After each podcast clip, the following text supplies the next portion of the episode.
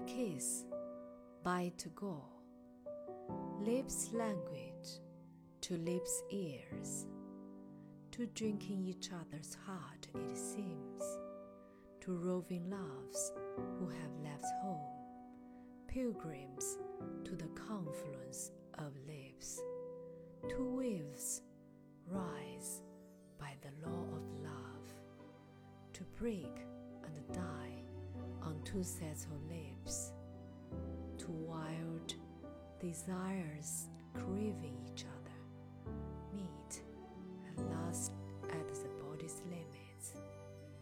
Love's writing a song in dainty letters, layers of kiss calligraphy on lips, plucking flowers from two sets of lips, perhaps to thread them into a chain later.